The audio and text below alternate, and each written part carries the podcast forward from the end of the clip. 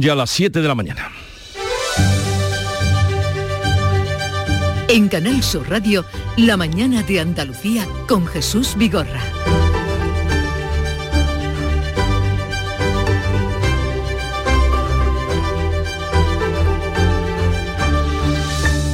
Es jueves 25 de mayo, penúltimo día de campaña y se suceden las denuncias de compra de votos a falta de cuatro días para las elecciones. La Guardia Civil ha detenido a siete personas en Mojácar, Almería, entre ellos dos candidatos de la lista del PSOE que han suspendido temporalmente de militancia a los implicados. Por su parte, los socialistas han denunciado en el juzgado al Partido Popular y al Ayuntamiento de Villalba del Alcor en Huelva por presunta compra de votos. Denuncian que dos direcciones postales de este municipio vinculadas a cargos del Partido Popular han recibido medio centenar de solicitudes de votos por correo de vecinos. Y en Melilla continúa abierta la investigación por la presunta compra de votos que según la policía beneficiaría al PP y a Coalición por Melilla. El ministro de Exteriores, José Manuel Álvarez, descarta que Marruecos esté implicado. Las relaciones internacionales y la política exterior se basan en hechos y en realidades y no en especulaciones y por lo tanto yo no entro a especular sobre ningún país del mundo. Más asuntos del día. La policía busca restos de ácido en el domicilio de la mujer desaparecida en 2014 en Torremolinos. Su exnovio, presunto autor del asesinato machista de la semana pasada, ha confesado que asesinó a la mujer desaparecida.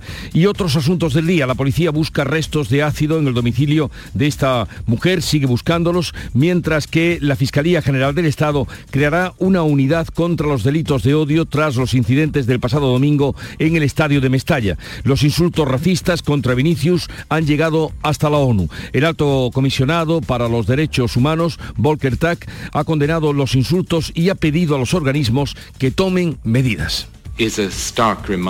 Esto nos recuerda la prevalencia del racismo en el deporte. Pido a quienes organizan eventos deportivos que pongan en marcha estrategias sobre el terreno para evitarlo y contrarrestarlo. Esta polémica puede perjudicar a la candidatura de España con Portugal y Marruecos para el Mundial de Fútbol de 2030. Y esta noche llegará a la aldea del Rocío la Hermandad Matriz de Almonte para dar la bienvenida a todas las hermandades filiales. Hoy hacen parada en Villamanrique de la Condesa 24 hermandades desde Sevilla se pone en camino la Hermandad eh, de Sevilla Sur. Y ya no podremos escuchar más su voz en directo. Tina Tanner ha fallecido en su casa de Suiza a los 83 años a causa del cáncer. La artista vivía en este país desde el año 1994, donde en 2013 adquirió la nacionalidad. Se decía de ella que era salvaje, carismática, potente, una auténtica reina de los escenarios que pisó durante sus 50 años de carrera. El resumen es que era la mejor.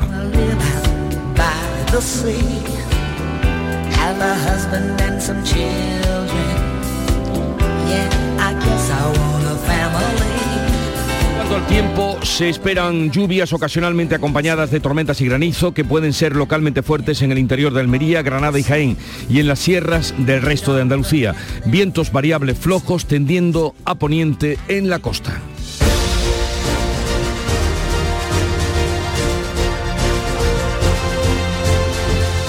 Ahora a conocer cómo viene el día en cada una de las provincias andaluzas. Cádiz, salud, votaron. 16 grados tenemos a esta hora de la mañana, llegaremos a los 22. Hay intervalos de nubes. ¿Cómo viene el día por campo de Gibraltar, Ana Torregrosa? Aquí a esta hora también 16 grados, esperamos una máxima de 24, los cielos prácticamente despejados. En Jerez, Pablo Cosano. Cielo limpio, 14 grados marca el termómetro, 26 de máxima prevista. ¿Cómo amanece Huelva, Sonia Vela?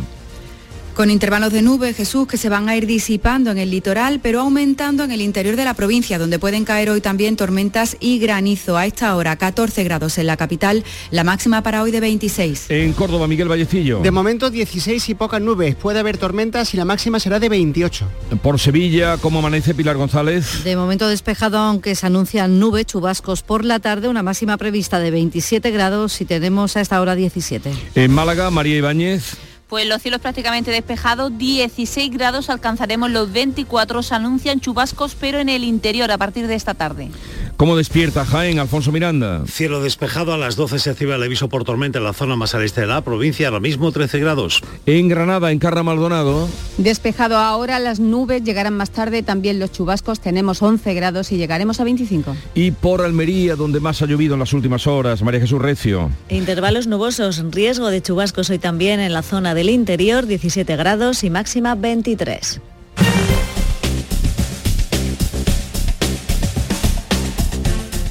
Pues vamos ahora a saber cómo está la circulación por las carreteras de Andalucía. Conectamos con la DGT, nos atiende Alejandro Martín. Buenos días. Muy buenos días. Hasta ahora estamos muy pendientes de un alcance que complica en Málaga la P7 a su paso por Benalmádena en sentido de la capital Malacita. En el margen de este alcance van a encontrar leves dificultades en la provincia de Sevilla, en la S30 a su paso por Puente del Centenario en dirección Camas y también por unas horas de mejora en la 4 a su paso por la Luisiana en dirección a la capital hispalense. Afortunadamente en el resto de carreteras no van a encontrar dificultades.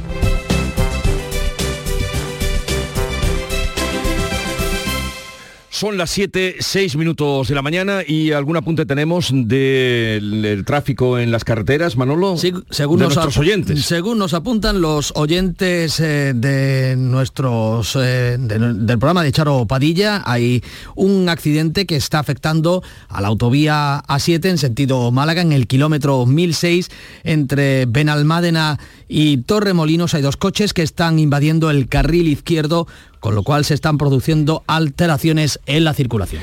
Bueno, pues nuestros oyentes también colaboran a mantenernos eh, atentos a cómo están las carreteras en Andalucía. Se lo agradecemos. 7, 6 minutos de la mañana. Nos gustaba vernos. Era como un juego. Ya no soy María. Soy la del vídeo. Soy. Soy un puto meme. Hay miles de profesionales especialistas en violencia sexual para querernos vivas, para querernos libres. Delegación del Gobierno contra la Violencia de Género. Ministerio de Igualdad. Gobierno de España.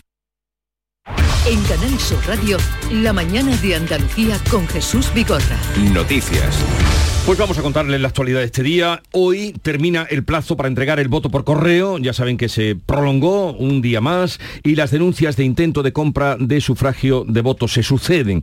La Guardia Civil ha detenido a siete personas en Mojácar, en Almería, entre ellos dos candidatos de la lista del PSOE. Manuel Pérez Alcázar. Los siete detenidos se encuentran bajo custodia policial hasta que pasen a disposición del juez. Entre los detenidos, el número dos de la candidatura del PSOE, Francisco Bartolomé Flores, y el 5, Cristóbal Vizcaíno, que es independiente.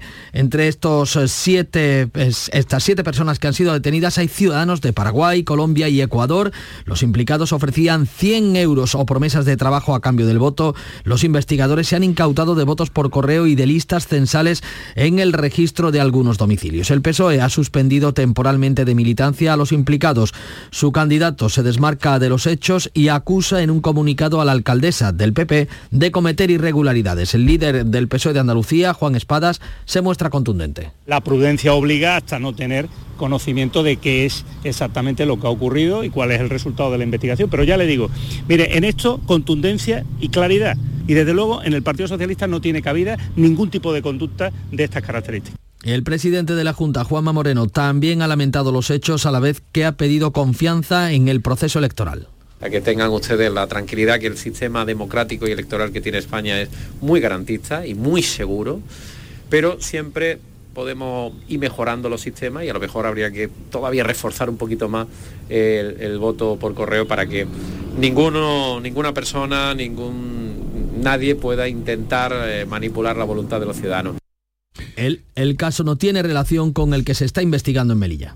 El PSOE presenta denuncia contra el Partido Popular por delito electoral en el municipio nubense de Villalba del Alcor en Huelva. Los socialistas han presentado denuncia en el juzgado de La Palma del Condado contra el Ayuntamiento de Villalba, gobernado por el Partido Popular, por suplantar la firma digital de sus vecinos para usar su voto por correo. Esa es la denuncia.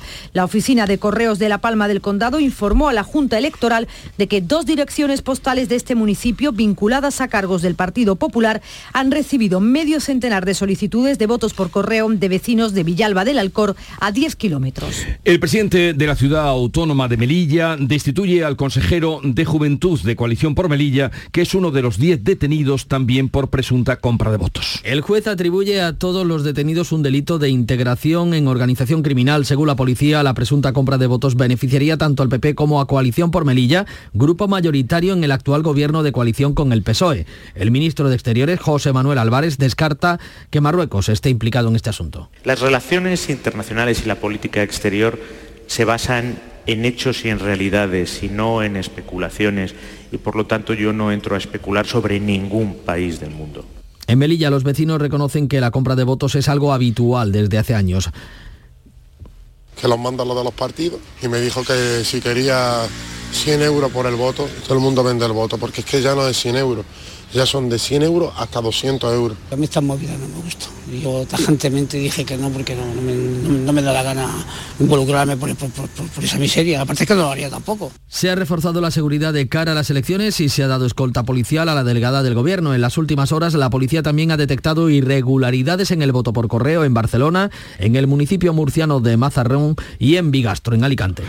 Hay más eh, en cuanto a estas anom anomalías antes ya de las elecciones que están tan próximas. Atropello intencionado y paliza del marido de una excandidata del PP en Pulianas, Granada, a la pareja de una candidata socialista. El agresor, tras arremeter en su coche contra la víctima que circulaba en bicicleta, la pateó en la cabeza. El hombre, de 45 años y con antecedentes penales, es el marido de una ex candidata del Partido Popular en Pulianas que el partido expulsó de manera fulminante después de que el 29 de abril se encontrara en su casa una plantación de marihuana. El caso se va a instruir por lesiones y no por tentativa de homicidio. 22, 20.200 agentes entre policías nacionales, guardias civiles y policías locales velarán por la seguridad de la jornada electoral del próximo domingo en Andalucía. Son mil agentes más que en los comicios de 2019. Y este jueves, esta noche, Canal Sur va a emitir en horario de máxima audiencia ocho debates electorales entre los candidatos a las alcaldías de las capitales de provincia.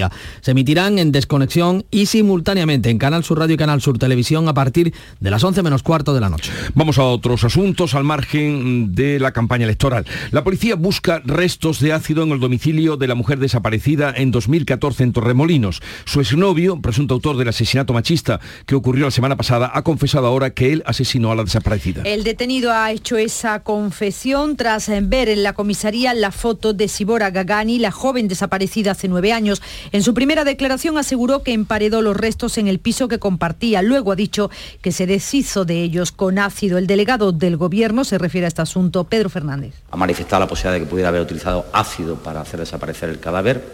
Eso ha llevado a que de nuevo la policía previa autorización judicial y en el mismo domicilio esté llevando a cabo las tareas de investigación para ver si hay algún resultado positivo los cinco violadores de la llamada manada de Manresa cumplirán penas de cárcel de entre 10 y 12 años. El Tribunal Supremo ha desestimado sus recursos contra la sentencia que los condena por el abuso sexual de una menor de 16 años el pasado 2016. Por otro lado, en Mallorca, segunda detención en menos de una semana de un joven de 19 años por violar a dos niñas de 12 y de 13. Tras la primera agresión, el juez lo dejó en libertad y a los pocos días violó a la segunda menor. Esta vez, la juez ha decidido enviar a prisión preventiva. Pues a cuentas de las agresiones contra Vinicius del pasado domingo, la Fiscalía General del Estado ha creado una unidad contra los delitos de odio.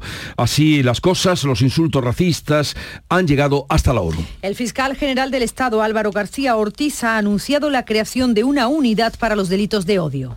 Vamos a nombrar en los próximos días un fiscal eh, de sala delegado contra los delitos de odio, que va a dirigir una unidad que nos va a servir para avanzar en la lucha contra, contra esta lacra. Pero creo que cada institución o cada colectivo o cada responsable debe responder con las armas que tiene. El alto comisionado para los derechos humanos, Volker Tark, ha condenado los insultos y ha pedido a los organismos que tomen medidas. Esto nos recuerda la prevalencia del racismo en el deporte. Pido a quienes organizan eventos deportivos que pongan en marcha estrategias sobre el terreno para evitarlo y contrarrestarlo. En Brasil, decenas de personas se han manifestado frente al consulado de España en Sao Paulo. La polémica puede perjudicar a la candidatura de España con Portugal y Marruecos para el Mundial de Fútbol de 2030. Los jugadores del Madrid saltaron ayer con camisetas de apoyo a Vinicius y el público ovacionó en el minuto 20 el dorsal del jugador brasileño. Y la gran pancarta de todos somos Vinicius. Bueno, España y Portugal han acordado pedir conjuntamente a la Comisión Europea medidas urgentes frente a la sequía. Hoy entra una segunda dana, la la Agencia Española de Meteorología, espera que la inestabilidad continúe tres semanas. Hoy entra otra dana por el Golfo de Vizcaya, será fugaz pero intensa. Los avisos amarillos vuelven a activarse en Almería, Granada y Jaén desde mediodía. La inestabilidad va a seguir en Andalucía al menos una semana más, aunque los modelos de la EMET apuntan a que podría prolongarse incluso tres semanas, hasta mediados de junio. Las lluvias caídas en las últimas horas en la provincia de Almería han salvado la cosecha de almendra, pero han dañado unas 200 hectáreas de sandía. Fernando Rubio es el presidente de los regantes de la Almanzora y así lo explica. En Huercalovera, por ejemplo, andamos cerca en torno a los 130 litros. Eh, hay puntos donde ha llovido mucho más, incluso ha hecho algunos, algún daño, como puede ser Cuba de la Almanzora, que ha caído en algunos puntos más de 300 litros, sobre todo en, en plantaciones de sandía sí que ha hecho algún daño. Las últimas precipitaciones han aliviado a los vecinos de Cumbres Mayores en la provincia de Huelva porque desde esta noche se han levantado las restricciones de agua, no así en los eh, vecinos municipios de Cala o de Santa Olalla. Los ministros de Agricultura de España y de Portugal han acordado pedir de forma conjunta a la Comisión Europea la adopción urgente de medidas para paliar los efectos de la sequía.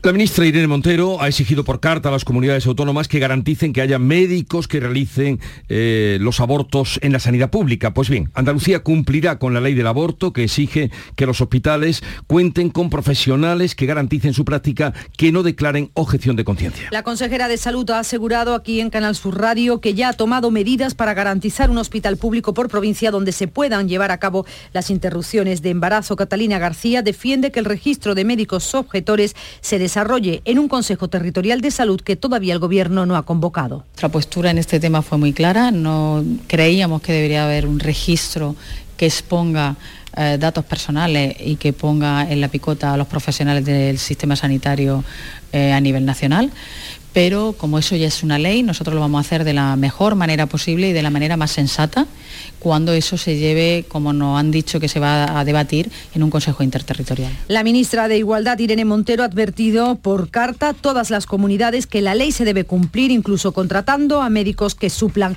a los objetores. Todas las mujeres en España tienen derecho a practicar una interrupción voluntaria del embarazo en el hospital público más cercano a su domicilio. Y esa ley tiene que ser aplicada y no valen excusas para no aplicarla. La Comisión Europea pide al gobierno español un ajuste presupuestario del 0,7% del PIB, equivalente a 9.300 millones de euros, en 2024 para poder cumplir el objetivo del 3% del déficit que marca el Pacto de Estabilidad. Bruselas pide a España que suprima todas las ayudas energéticas, como la rebaja del IVA para la luz y el gas, y utilizar el dinero ahorrado para reducir el déficit público y no pagar más gasto. Por otro lado, Bruselas y el Banco Central Europeo, que cumple 25 años, estudian emitir un, euro digital, un complemento del billete y de la moneda. Se trata de comprar desde cualquier lugar del mundo sin la intervención de empresas extranjeras como Mastercard, Visa, Apple Pay o Google Pay. Y la presidenta de la Comisión, Ursula von der Leyen, ha confirmado este jueves en el marco legislativo que está eh, previsto para que se lleve a cabo a partir de este verano. Nuestras economías se están digitalizando a gran velocidad y sí, estamos deseosos de explorar su potencial. La Comisión presentará en breve un marco legal para la moneda digital europea. Cosentino construirá una nueva fábrica en Estados Unidos que se encuadra en el plan estratégico 2023-2025 con el que pretende invertir 400 millones de euros en los próximos tres años. La nueva planta supondrá una inversión de 250 millones de euros. La multinacional almeriense ya ha alcanzado un acuerdo con el ayuntamiento de Jacksonville en Florida para comprar los terrenos, aunque las obras no van a comenzar hasta principios de 2025. La intención es que las instalaciones estén operativas en 2028. La jueza ha citado como imputados para el próximo día 27 de octubre a los humoristas de TV3, Televisión Catalana, que hicieron una parodia en torno a la Virgen del Rocío. Se admite a trámite la querella de abogados cristianos que denunciaba a su juicio escarnio a los sentimientos religiosos. El gag se convirtió en polémica nacional en la pasada Semana Santa. La cómica Judith Martín apareció disfrazada de la Virgen del Rocío hablando con un falso acento andaluz. Uh, Rocío, pues me llaman Rocío, como me llamo yo. Ah. Vale, vale, podrá ser. ¿Podrá ser ahora? Claro, pues mira, esto es un dispositivo. Ahora ahí. La, la Hermandad Matriz de Almonte va a recibir a partir de hoy, va a dar la bienvenida a todas las filiales que están eh, culminando el camino hacia el Rocío. Hoy hacen parada en Villa Manrique de la Condesa, en la provincia de Sevilla, 24 hermandades. Desde la capital se pone en camino la Hermandad de Sevilla Sur por Corio, van a cruzar el río, las cabezas de San Juan y Puente Genil. Y como les venimos contando, Tina Turner ha fallecido en su casa de Suiza a los 83 años a causa de un cáncer. La mañana de Andalucía. Aquadeus, ahora más cerca de ti, procedente del manantial Sierra Nevada, un agua excepcional en sabor, de mineralización débil que nace en tu región. Aquadeus Sierra Nevada es ideal para hidratar a toda la familia y no olvides tirar tu botella al contenedor amarillo. Aquadeus, fuente de vida, ahora también en Andalucía.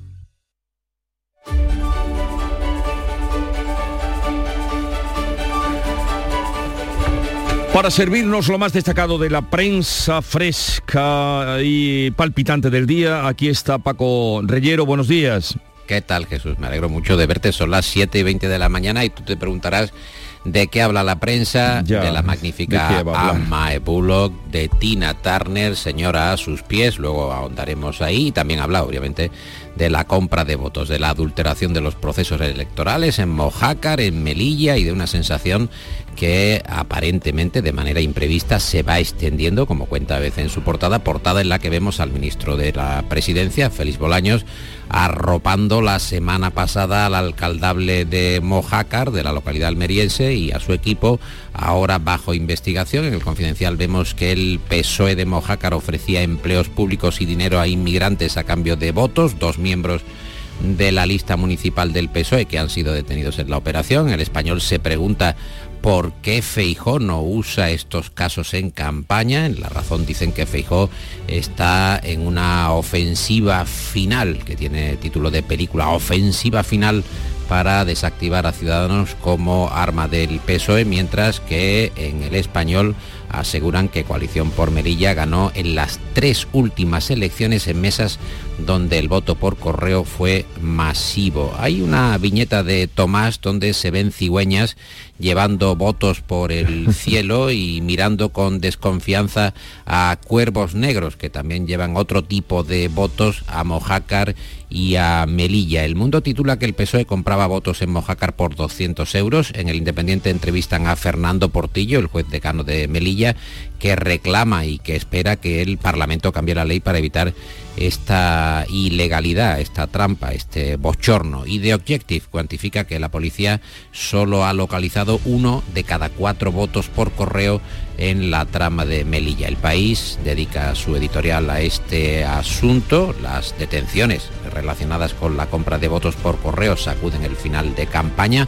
Se enfanga, el verbo, el verbo enfangar está eh, también eh, muy presente en la prensa, se enfanga el final de, las, eh, de la campaña, de los días preelectorales o de los días de antes de las elecciones y a todo esto el mundo publica que Europa advierte a España que no puede disparar, ¿qué cosas? El gasto en año electoral.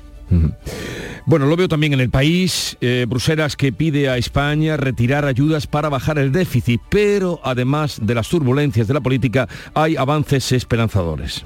Sí, como la técnica pionera que ha logrado que un parapléjico vuelva a andar, lo vemos Mm. en toda la prensa, también en la prensa internacional, en el país, en la vanguardia, en ABC, por primera vez en el mundo eh, se conecta el cerebro con la médula espinal y eh, se reactiva el movimiento. El país titula Neuroingeniería para volver a caminar. Igualdad plantea multas de hasta medio millón por racismo. Es eh, el asunto principal de este diario, el diario de Prisa, el borrador de la ley del Ministerio de Irene Montero, cuya tramitación no se prevé en esta legislatura, propone ahora penas más duras por discriminación. En el diario.es encontramos que Bruselas advierte del alto precio de alquileres en España. Y me quedo, hablando del racismo, con la viñeta de Ricardo para el Mundo, donde un niño habla con otro niño en su habitación donde vemos eh, varios pósters de Vinicius y este niño le dice a su amigo, no debo de ser muy racista porque de mayor yo quiero ser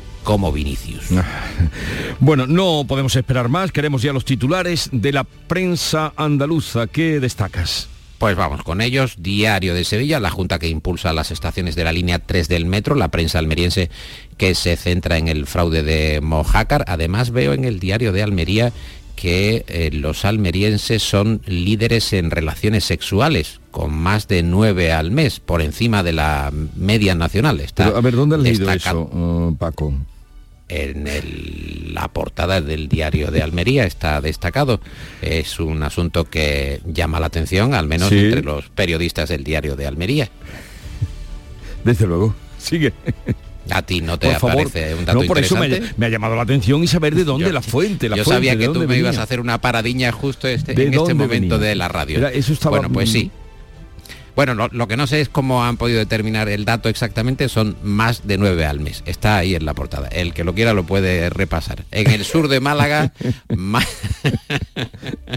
taxis, VTC y Rentacar que estallan contra la tasa que AENA quiere ponerles en el aeropuerto. El día de Córdoba 187 sanciones de la, DGT, de la DGT al día en las carreteras cordobesas. Está también eh, muy diseminada esta información de las sanciones de tráfico en las diferentes provincias andaluzas. En Huelva Información, Huelva que se echa a la calle para la primera comitiva que parte hacia el Rocío, emigrantes que camina ya hacia la aldea. Y en Málaga hoy, atención también a esto, la UMA, la Universidad de Málaga, que alerta a los docentes contra el uso del chat GPT en los trabajos, especialmente en trabajos de fin de grado o máster, que bueno, uno le da a la manivela, le da al chat GPT y ahí está el trabajo. Sí, fíjate que has comenzado el repaso de la revista de prensa con las eh, genialidades, porque lo son, de la inteligencia artificial con este señor parapléjico que han puesto en pie y ha echado a andar y terminas con la advertencia de las perversiones del ChatGPT en la Universidad de Málaga o en las universidades, pero la voz de alarma en Málaga. Es, así, la vida es un contraste, blanco y negro. Sí, sí, sí, Hay de todo en la prensa, mm, Curva y recta, llorar y reír, pero siempre reír cuando llega... Y abrazos incluso y relaciones de todo tipo. Siempre reír cuando llega Nuria Gaciño, buenos días. ¿Qué tal? Muy buenos días. Hogar Solar, la luz que te ayuda a ahorrar, les ofrece la información deportiva. El Cádiz se complica y el Betis, a pesar de la derrota, certifica Europa. Pésima jornada para los andaluces con la derrota del Cádiz y del Betis y el empate del Sevilla.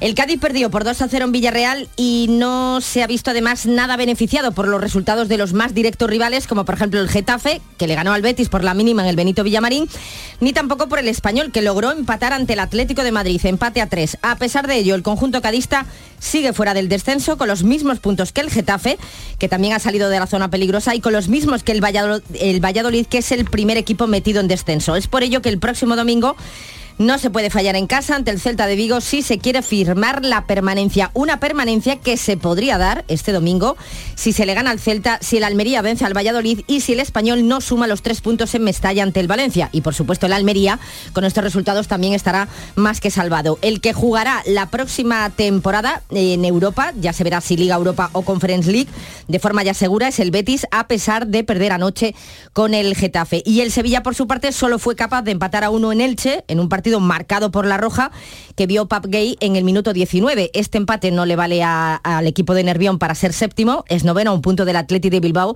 que hoy juega con Osasuna y que es el que ostenta el puesto de Conference League. El sábado toca el Real Madrid, pero la mente ya está más que puesta en la final del 31 de mayo en Budapest, donde en juego no solo está el título de la Liga Europa, sino el pase directo a la Champions. En baloncesto se salva el Covirán Granada, desciende el Betis. Sobre el papel el Betis era el que lo tenía mejor, dependía de sí mismo, a pesar del buen partido partido que realizó ante el Real Madrid terminó perdiendo 79 a 77 con un final muy cruel, así que el Betis consuma su descenso a la Liga Lep Oro. El que necesitaba la derrota de los verdiblancos era el Covirán Granada, que unido a su victoria frente al Juventud de Badalona 73 a 62 permanece un año más en la máxima categoría del baloncesto nacional. Ya están aquí las calores, Chano, pero como está la luz no quiero ni mirar al aire acondicionado. Pues yo estoy la mar de fresquito, Yuyu, a cero, como que a cero. Con Hogar Solar y sus placas solares dejo la factura a cero euros. Canta conmigo, Yuyu. Hogar Solar, cada día te quiero más. Hogar Solar. Hogar Solar, la luz que te ayuda a ahorrar.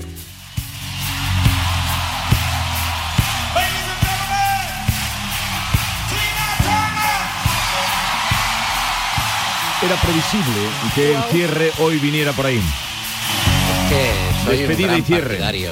Soy un gran partidario, para mí es la que más me ha hecho disfrutar, desde luego, Tina Turner. Por cierto que estuvo en Marbella en el año 87, Nuria, y estuvo desde el 17 al 19 de julio de 1987 en pleno revival, en plena resurrección de Tina Turner. Las entradas entonces cos- costaban qué cosas, qué cosas, 2.500, 2.600, 2.700, 3.000 pesetas y las más caras eh, 5.600 pesetas. Ella era un momentito, una un bomba momentito, de porque relojero. aquí el único que la ha visto en directo ha sido Jorge González. envidia! Jorge, ¿la viste en el año 90? En el 90, en Eh, Madrid. en ¿Y la cuánto te costó la de las entrada? Ay, no recuerdo, pero unas 5.000. Unas 5.000. Fíjate. Sí, es una cosa verdaderamente portentosa esta señora que va a permanecer en los altares, esto que dicen la reina del rock, no, es la reina en general porque tiene todo tipo de palos, nada más que verla entrar en escena, ya uno dice, ahí va una fiera, qué barbaridad, qué señora. Pues ahí está, y ahí queda la grabación, la música. Adiós, que tengáis un bonito día. Que vaya muy bien. En Canal Sur Radio, La mañana de Andalucía con Jesús Vigorra. Y con Jorge González vamos a repasar en titulares las noticias más destacadas que les estamos contando. La Guardia Civil detiene a siete personas por la presunta compra de votos por correo en Mojácar, Almería. Entre los detenidos, el número 2 de la candidatura del PSOE, Francisco Bartolomé Flores, y el 5, Cristóbal Vizcaíno, que es independiente. El PSOE ha suspendido temporalmente de militancia a los implicados. El PSOE denuncia en el juzgado al PP y al Ayuntamiento de Villalba del Alcor en Huelva por presunta compra de votos. Denuncian que dos direcciones postales de este municipio vinculadas a cargos del PP han recibido medio centenar de solicitudes de voto por correo de los vecinos. En Melilla continúa abierta la investigación por la presunta compra de voto que, según la policía, beneficiaría al Partido Popular y a Coalición por Melilla. La policía busca restos de ácido en el domicilio de la mujer desaparecida en el año 2014 en Torremolinos. Su exnovio, presunto autor del asesinato machista de la semana pasada, ha confesado que asesinó a la desaparecida hace ahora nueve años. La Fiscalía General del Estado creará una unidad contra los delitos de odio tras los incidentes del domingo en Mestalla. Los insultos racistas contra Vinicius llegan a la ONU, mientras que en Brasil decenas de personas se concentran ante el Consulado de España en Sao Paulo. La Hermandad Matriz de Almonte ya está en la aldea para dar la bienvenida al resto de hermandades filiales que hacen el camino. Mientras la jueza ha citado como imputados para el próximo 27 de octubre a los humoristas de TV3 que hicieron una parodia de la Virgen del Rocío. ¿Y en cuanto al tiempo para hoy? Pues hoy se esperan lluvias ocasionalmente acompañadas de tormentas y de granizo que pueden ser, atención, localmente fuertes en las zonas de interior de las provincias de Almería, de Granada y de Jaén y también en las sierras del resto de Andalucía. Los vientos soplarán variables, flojos, tendiendo a poniente en la costa. Las temperaturas van a subir un poco. Las máximas van a oscilar hoy entre los 21 grados que se alcanzará en Cádiz y los 29 de Córdoba. Eh, Son las 7.32 minutos de la mañana. En un momento estamos con las claves económicas del día. Era todos los años. Mi tío se empeñaba en enseñarme a nadar. Me agarraba fuerte con las manos como para que flotara. Cuando no había nadie. 016. Tres números para querernos vivas, para querernos libres. Delegación del Gobierno contra la Violencia de Género. Ministerio de Igualdad. Gobierno de España.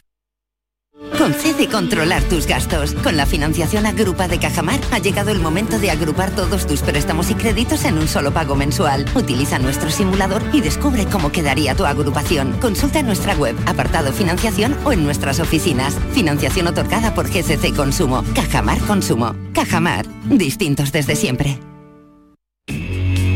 Las claves económicas con Paco Bocet. Buenos días, Paco Vocero. Buenos días, Jesús. Buenos ¿Qué días. tal? ¿Qué tal? Bien, conociéndote eh, como melómano empedernido, mm, ¿qué me dices hoy de la noticia indudablemente que Ah, tenemos del día? Ah, un- una pérdida absolutamente tremenda. Vamos a ver. Eh, que era la mejor, no cabe duda, y esto no es el efecto retórico del homenaje, no, no, es absolutamente cierto. Salvo Joplin, nadie ha tenido una voz para cantarnos como ella. Y por cierto, ya que hemos puesto Steamy Windows en directo hace tres segundos, se habrá comprobado la fuerza tan inmensa que tenía en directo. Una, una, una cantante, como cantante y como intérprete total, manejando soul, manejando rock, manejando blues, es innegable. Tremenda, vamos, tremenda. Y ahora vamos a- al lío de hoy, a hablar de la realidad, de, de la, de la magia de la realidad. A ver, ¿por dónde empezamos, Paco? Pues mira, vamos a empezar con la atención puesta, nos vamos a volver a ir a Europa, la atención puesta a Europa y a Estados Unidos, en este caso en Alemania. Eh, y te digo, hoy van a ser protagonistas ambos países porque se publican datos importantes. En los dos casos el crecimiento, la confianza de los consumidores, el primero en el caso de Alemania, y los datos semanales de petición de paro en Estados Unidos. ¿Por qué son importantes? Porque ambos tienen relación directa con la evolución de los tipos de interés. La Reserva Federal en el caso estadounidense es lógico, y Alemania en el caso del Banco Central Europeo, porque su peso y su voz siguen siendo realmente importantes. Y es que en el caso alemán además hay indicadores contrapuestos. Hay una economía que ahora mismo está prácticamente parada. Incluso se habla de posible recesión técnica, pero con una muy elevada inflación. Es decir, una estanflación de libros. Y no olvidemos que Alemania es uno de nuestros principales socios comerciales. De ahí el interés en seguir como les va. ¿no? Pues no abandonamos el continente, como tú nos situabas geográficamente, porque también tenemos que anotar las peticiones de ayer de la Comisión Europea sobre las ayudas por la guerra de Ucrania. Exacto, la comisión ya comienza a advertir, cuando no directamente, a decir que es necesario retirar las ayudas de los gobiernos por la guerra, especialmente en materia energética. Por cierto, los precios del gas se han reducido extraordinariamente en los últimos meses. Y en nuestro caso, el de la economía española, que se dediquen a reducir el déficit. Hombre, hablar de reducir el déficit a esta hora y ya de las próximas elecciones puede parecer un oxímoron, ¿no? Ya sabes, esa figura Sí. retórica que contiene palabras con significado opuesto. Pero la verdad es que las economías europeas están altamente endeudadas. La nuestra es una de ellas y con esta senda alcista de los tipos de interés a la que le queda recorrido, las cosas se complican aún más para seguir sacando conejos de las chisteras. Eso sí, como llevan haciendo muchos organismos institucionales desde hace tiempo, la Comisión recomienda que en caso de que sean necesarias nuevas medidas de apoyo por las subidas de precios, se concentren únicamente en los hogares y las empresas más vulnerables y que sean fiscalmente asequibles. Más claro lo de los hogares y empresas más vulnerables que se lleva diciendo hace mucho tiempo, imposible. Muy bien. Bueno, seguimos teniendo más voces sobre el empleo y la falta de trabajadores que ya precisamente nos comentamos, nos comentabas tú ayer. ¿Qué hay de nuevo en este sentido de falta de empleo, falta de trabajadores? Pues mira, un par de pinceladas. Precisamente ayer le tocó el turno al sector de la construcción a través de la patronal y sindicatos que dentro del informe anual de la Fundación Laboral de la Construcción advirtieron que el sector se enfrenta a grandes retos para asegurar su futuro, entre ellos la escasez de personal cualificado, el progresivo y alarmante envejecimiento de sus plantillas y la falta de relevo generacional. Pero no queda ahí la cosa también porque eh, desde el sector logístico también se salió a la palestra a través de Randstad explicando que el principal problema que tiene es el reemplazo generacional, ya que cuenta con una mano de obra muy envejecida, de donde el 51% de los trabajadores del sector son mayores de 45 años y solamente el 21 tiene menos de 35. Pues ahí quedan esas referencias que eh, contrastan la realidad mm, que desde muchos sectores y desde muchos ámbitos se viene dando. Bueno, seguiremos con atención esta situación y su debate público porque es muy importante para todos. ¿Y algo más para finalizar? Pues mira, dos cositas. Eh, hoy vamos a tener precios de producción en abril y son importantes para la industria. Oye, y te voy a cambiar el paso contándote que la recaudación por multas de la Dirección General de Tráfico el año pasado sobrepasó Sí. los 507 millones de euros, la más alta de los últimos 10 años. Y ojo, si Madrid es la comunidad que registra más multas por kilómetros de carretera, Andalucía es donde más se ponen en términos absolutos. Así ¿Y, y que dónde? ¿Y dentro de vayamos con Andalucía? prudencia. ¿Y, y dentro de Andalucía dónde? Ahí ya no me atrevo a ponerte foco. Pero tengamos, tengamos cuidado y seamos. Porque precisamente tu tierra y, un radar en concreto de, Córdoba era siempre el que más multas. En, eh, efecto, la cuesta del espejo. La cuesta del, eh, del espino, ¿no? Del espino, perdón, la, cuesta, del espino, Gracias por la corrección. Fíjense ustedes cómo es la cosa, que yendo para Córdoba hay tres advertencias tres advertencias, dos de ellas dándote a, la velocidad. ¿Cuánto no recaudará ese radar para que te pongan tres advertencias con dos eh, medidas de velocidad? Y aún así la gente palma. Sí, sí, absolutamente. Aún así la gente palma un poquito. Un poquito, miren un poquito, como decía el presidente del Parlamento, también cordobés, un poquito de por favor. Hasta luego, cierto, Cierto. Hasta luego, esta mañana, Jesús. Montepío, ¿en qué podemos ayudarle? Quería saber si mi seguro de salud tiene cobertura fuera de Andalucía. Claro que sí, en toda España. Y si viaja al extranjero, cuenta con asistencia en caso de urgencia. Con la garantía de Adeslas, entidad reaseguradora de los productos de salud de Montepío. Visite montepíoconductores.com. Montepío, lo tiene cubierto.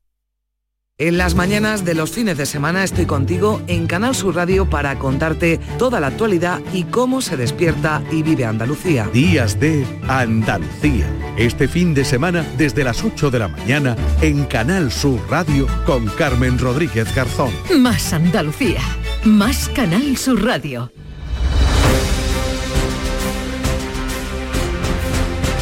Vamos con otra noticia en Andalucía, incidencias en el tráfico ferroviario a esta hora en Sevilla. Pilar González. Pues sí, un tren de mercancías se ha quedado parado en la vía 1 de la línea Sevilla-Cádiz sobre las 6 y cuarto de esta mañana. Renfe ya ha pedido una locomotora de socorro para tratar de solucionar el problema y retirar esa máquina averiada que es de una pequeña empresa de, mercancías. El tren está parado en la bifurcación entre Utrera y Dos Hermanas y están afectados los trenes de larga y media distancia y también el C1 de cercanías porque solo funciona una de las dos vías que hay. Se acumulan ya retrasos de 25 minutos. pues quedan advertidos.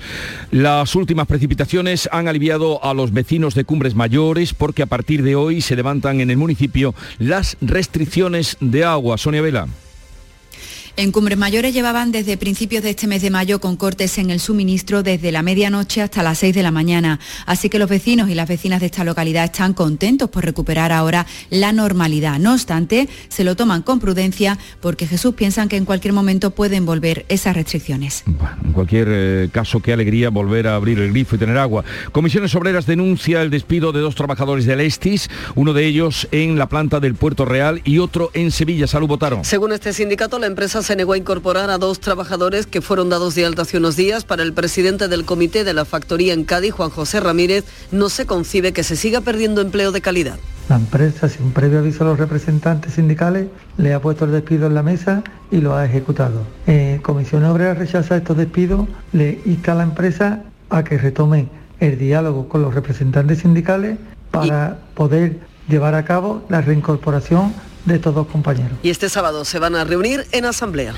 La Guardia Civil ha realizado varios registros en las últimas horas en una operación contra el tráfico de cocaína en Torregrosa una operación que forma parte del trabajo constante que realizan las fuerzas y cuerpos de seguridad del Estado en el campo de Gibraltar en la lucha contra el narcotráfico. En este caso, en este operativo desplegado por la Guardia Civil en estas últimas horas, se han realizado varios registros, uno de ellos en una empresa de distribución de pescado congelado en el polígono industrial de La Menacha, en Algeciras.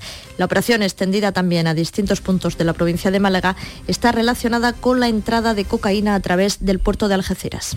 La familia del joven agredido mortalmente en la feria de Illora reclama al ayuntamiento una indemnización granada en Carna Maldonado. La familia entiende que hay una relación directa entre los incidentes que concluyeron con la muerte de Juan Castro, de 19 años, y la organización de las fiestas. El abogado Fernando Conde subraya que la caseta no tenía licencia, el recinto ferial carecía de horarios y no había policía ni guardia civil. Esa licencia no existía, con lo cual no había eh, control por parte del ayuntamiento de ningún tipo y que la policía municipal, su hora de trabajo cuando termina la propia Policía Municipal son las 4 de la mañana. Los incidentes comenzaron precisamente en la caseta cuando un grupo atacó a amigos de la víctima. Los agredidos huyeron y entonces los agresores se encontraron por casualidad con Juan Castro al que golpearon y dejaron sin vida en el suelo. El alcalde de Priego de Córdoba pide colaboración a sus vecinos para acabar con la oleada de inseguridad ciudadana que se ha producido en los últimos meses en el municipio. Miguel Vallecillo. Robos en viviendas y vehículos eh, que han hecho que la delincuencia se haya incrementado en menos de un año hasta un 30% en la localidad cordobesa de Priego. De hecho, se ha celebrado de forma urgente una junta local de seguridad en la que Policía y Guardia Civil han asegurado que los autores están identificados e incluso viven en Priego. Los vecinos del pueblo de Jubrique recaudan dinero para pagar un traje de 10.000 euros que mejorará la movilidad de una vecina enferma. ¿Cómo es eso, María Ibáñez? Pues esa vecina se llama Carmen Gloria, tiene 37 años y padece una malformación vascular. Fue operada cuando tenía 11 años y también a los 24. Tras un tiempo bien, el año pasado debió volver a ser intervenida de urgencia y perdió la práctica totalidad de la movilidad de su cuerpo. Ahora sus vecinos se han volcado para comprarle este traje. Ayer estaba muy emocionada en el programa La tarde con Mariló. Estoy un poquito mejor y, muy ilusionada porque el traje me está funcionando. Y yo lo que quiero es tener buena calidad de vida. ¿Cómo es su día a día, Carmen? Pues una lucha, esto es muy difícil, pero yo tengo mucha fuerza de voluntad, tengo que seguir para adelante. Es un traje de neopreno con 58 electrodos que activa sus músculos debilitados, alivia el dolor y le da autonomía para poder moverse pues larga vida a esta mujer y que pueda tener, rehacer su vida. Bueno, este jueves se abre parte del centro comercial Jaén Plaza, la inauguración oficial será esta tarde a las seis y media. Se abre solo a medias, ¿no, Alfonso Miranda? Sí, efectivamente, porque el centro se convierte hoy en la mayor superficie comercial de toda la provincia, más de 144.000 metros cuadrados, de los que casi 50.000 están dedicados a galería comercial, pero hoy solamente abren sus puertas 52 comercios de, 52 comercios de su interior. Llegamos así a las 7.45 minutos de la mañana, son las 8 menos cuarto, tiempo ahora para la información local, así es que permanezcan atentos.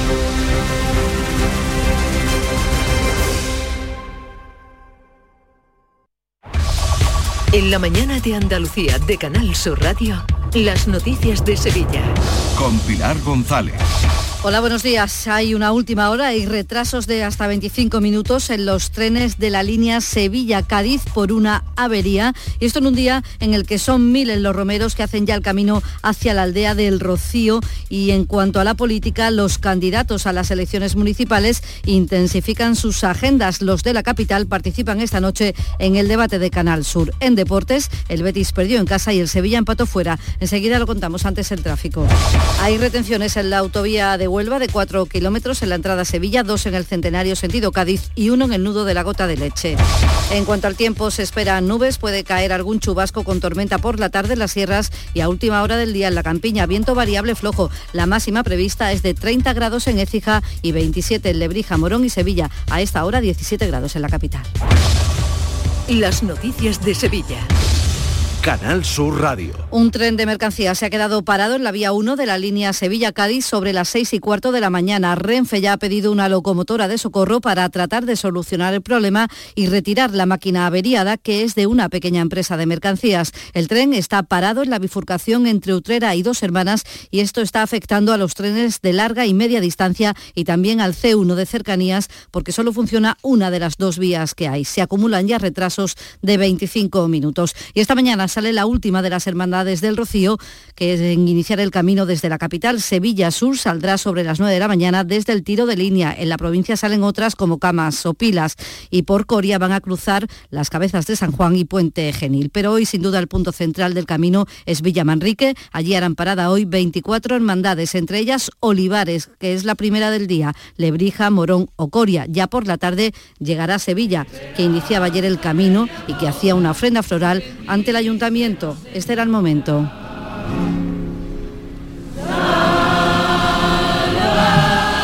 Macarena y Triana se encontraban en la salida de Sevilla en el Cachorro y así se vivía.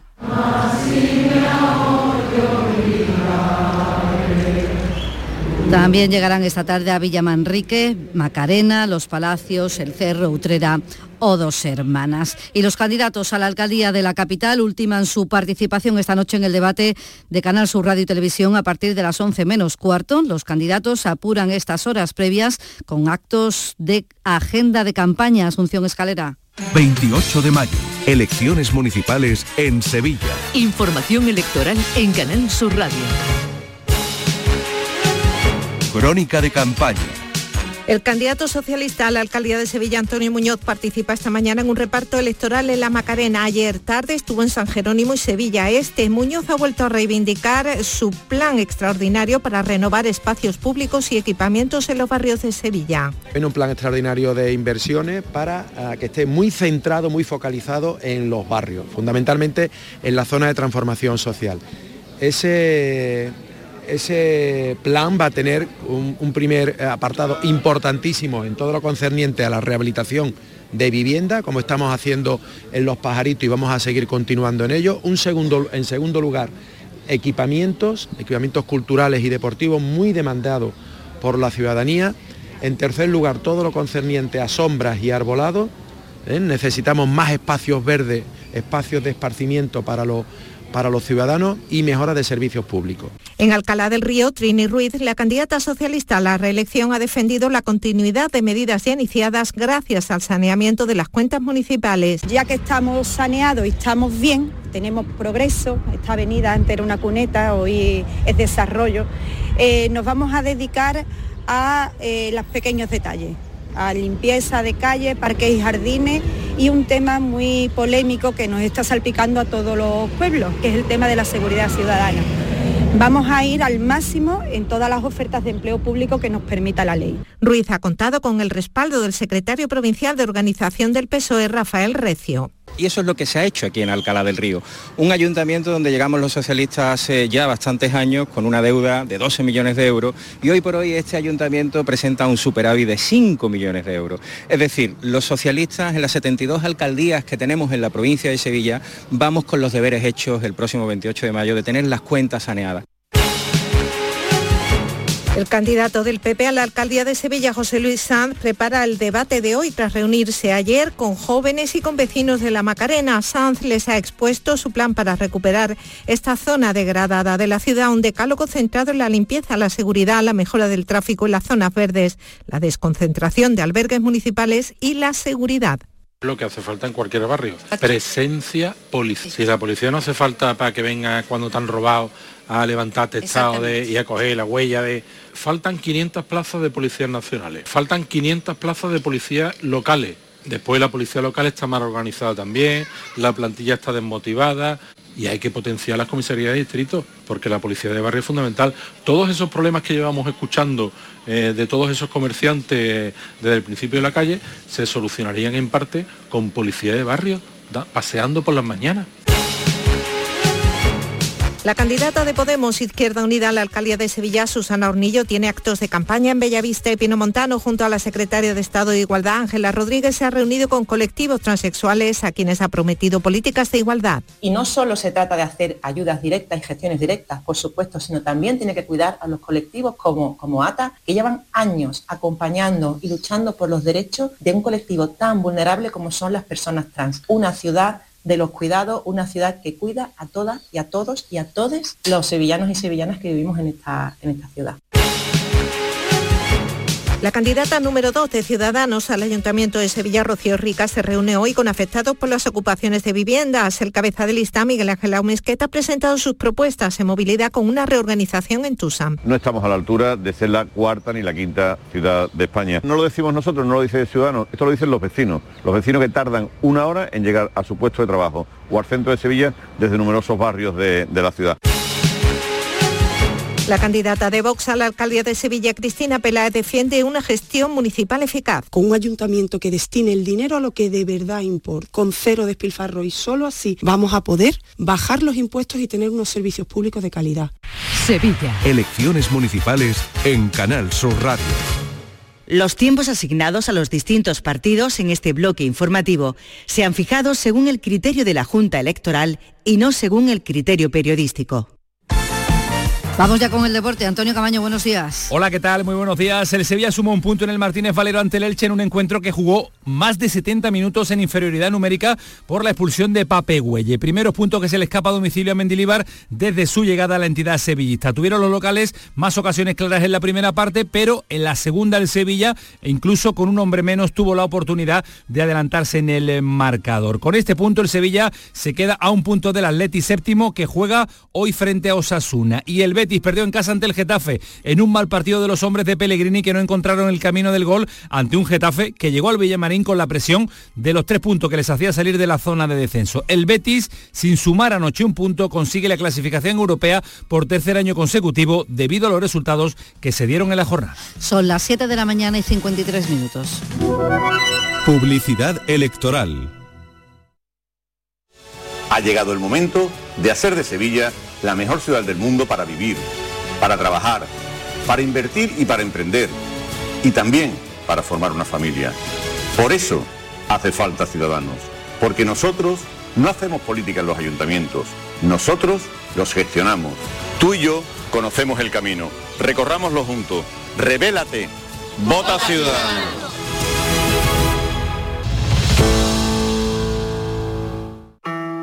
La vida son elecciones. Por eso, ante la privatización, elijo lo público. Ante la subida de precio del alquiler, elijo poder limitarlo. Elijo que mis hijos puedan tener una educación pública de calidad. Elijo que haya más árboles que cemento en mi ciudad. Elijo que nuestros mayores tengan unas pensiones dignas. Elijo poder salir de casa y volver sin miedo. Por eso ahora, elijo vivir dignamente. Y el 28 de mayo, elijo seguir eligiendo. Vota lo que piensas. PSOE. Publicidad electoral. Elecciones Municipales 2023. Este jueves, Sevilla decide. Sigue en directo el debate con los candidatos a la alcaldía de la capital. A partir de las diez y media de la noche en Canal Sur Radio Sevilla. Elecciones Municipales 2023. Canal Sur Radio. Terminamos contándoles que la Junta ha licitado el primer subtramo de la línea 3 del metro entre Pino Montano y la Ronda Urbana Norte por 122 millones de euros. 41 meses de ejecución tiene para hacer. 15 grados a esa hora en Villa Manrique, 17 en Sevilla. Escuchas La mañana de Andalucía con Jesús Vigorra. Canal Sur Radio. Aquadeus, el agua mineral natural de Sierra Nevada, patrocinador de la Federación Andaluza de Triatlón, les ofrece la información deportiva. 7.55 de la mañana, Nuria Gaciño, buenos días. Hola, ¿qué tal? Muy buenos días. Se acabó la antepenúltima jornada de liga que no ha sido muy positiva para los No, nuestros. Sí, ayer decíamos que vaya tela, como se está poniendo la parte de abajo por esa inesperada victoria del Valladolid ante el Barcelona, aún se ha puesto peor después de los resultados de anoche. Para empezar, el Cádiz no fue capaz de traerse ni siquiera un punto de Villarreal, un Villarreal muy superior que se impuso por 2 a 0. Y después dos rivales directos como el Getafe y el Español no perdieron sus respectivos partidos. El Getafe le ganó al Betis por la mínima y el Español logró empatar a tres con el Atlético de Madrid. Los Pericos siguen en puestos de descenso con 35 puntos y con 38 tenemos al Valladolid que está también en descenso. Ya fuera de él, también con 38 puntos vemos al Cádiz y al Getafe. Ello que el domingo el conjunto cadista no puede fallar en su casa ante el Celta de Vigo. Es una auténtica final porque además si gana y se dan dos resultados más, los chicos de Sergio González podrían certificar la permanencia en primera. Hace 3-4 meses hubiéramos firmado llegar a esta situación del grupo de abajo, digamos, en la parte de arriba y dependiendo de nosotros mismos, ¿no? Con un partido en casa y otro fuera. Ahora, eh, limpiar la cabeza, ver lo que hemos hecho bien, lo que hemos hecho mal, corregirlo y focalizados en lo que es el partido del Celta. Pues ya solo vale ganar al Celta, es un principio, y si después el Almería vence al Valladolid y el Español no gana en Mestalla, el Cádiz y también el Almería seguirían siendo equipos de primera división. Domingo de infarto y domingo de estar muy pendiente de la radio, de la gran jugada de Canal Sur. El que ya ha certificado Europa, aunque ya se verá si es Liga Europa o Conference League, es el Betis, a pesar de perder anoche con el Getafe. No gustó a la afición verde y blanca ni el partido ni el resultado y el técnico Manuel Pellegrini se ha defendido. Cada uno puede tener la visión, uno como decepción, otro como fracaso, otro como un gran logro. Creo que todavía faltan dos partidos para terminar y veremos si es Conference League o es Europa League. Que lo vuelvo a reiterar con la serie de cosas que han sucedido en cuanto a primero a jugadores no inscritos, después con 15 expulsados durante el año que todavía estemos en puestos europeos. para mí creo que tiene doble mérito del plantel. Como usted dice, no pudimos hoy día, desgraciadamente, clasificar para Europa League directo en nuestro campo, pero quedan todavía dos partidos y lo vamos a intentar. Y el Sevilla, por su parte, no pasó del empate a uno en Elche, en un partido claramente condicionado por la roja que vio Pap Gay en el minuto 19, cuando el Sevilla iba por delante en el marcador. Precisamente Pap Gay, que no está inscrito en Europa y que es uno de los fijos de Mendilibar en la Liga Española. Esa es la putada, ¿no? Que encima nos puso a un jugador que no puede jugar la final y que estaba para jugar los partidos de liga, ¿no? Eh, es otro desgaste más para otro jugador que tiene que jugar esa, final y nada, eh, a decirle a Pape que tiene que aprender a jugar aquí. Eh, viene de Francia, eh, las cosas se dan de otra forma, o digo yo, porque allí no sé cuánto tiempo lo han expulsado y aquí ya no sé si llevan tres o cuatro expulsiones en poco tiempo, ¿no? Pues que tiene que aprender a jugar. Qué bueno sería que todos los entrenadores y presidentes pensaran e hicieran lo mismo. Tiene que aprender ya saben, lo fácil sería haberle echado la culpa al árbitro. En fin, la mente ya en la final de Budapest del próximo miércoles, donde además del título de la Liga Europa está en juego el pase directo a la Champions. En baloncesto estaba en juego la permanencia. Lo malo es que estaba en juego entre dos equipos andaluces. Finalmente, el que se ha salvado es el Covirán Granada, que ganaba su partido ante el Juventud de Badalona, 73 a 62. Y unido a la derrota del Betis ante el Real Madrid, hace posible que los de Pablo Pin se queden en la CB. Un largo y duro camino, como apunta el técnico del equipo granadino. Muy complicado, muy, muy duro, pero a la vez la verdad que muy satisfactorio. Yo creo que todo el camino que hemos recorrido es muy bonito y, sobre todo pues con, toda esta gente, con nuestra afición, con los voluntarios, con todos los patrocinadores que siguen siendo muchos los, los mismos que al principio, así que muy orgulloso de ellos también. Enhorabuena al Covirán Granada. Desciende en cambio a la Liga Lep Oro el Betis, que tuvo ganado el partido ante el Real Madrid, jugó muy bien, pero los últimos compases, el último minuto y medio del encuentro fue muy cruel para los verdiblancos que cayeron 79 a 77. Mucho ánimo para el Betis.